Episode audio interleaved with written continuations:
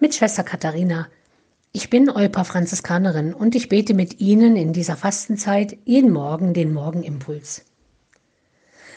Heute Mittag bin ich in einer Sitzung und ich habe vor vielen Jahren mal einen Tipp bekommen, als ich mich über langwierige und langweilige Sitzungen beklagt habe. Die Tippgeberin hat gesagt, ich bete vor jeder Sitzung ein Gebet zum Heiligen Geist und verlasse mich auf seine Hilfe und seine Eingebungen. Mögen Sie Sitzungen? Ich echt nicht so gern.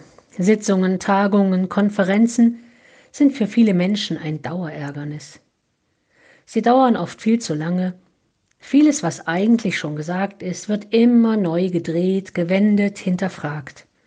Noch einmal von einer anderen Seite angeschaut. Manchmal finde ich das allerdings auch spannend, wenn im Gespräch um ein Thema plötzlich ein ganz neuer Aspekt auftaucht.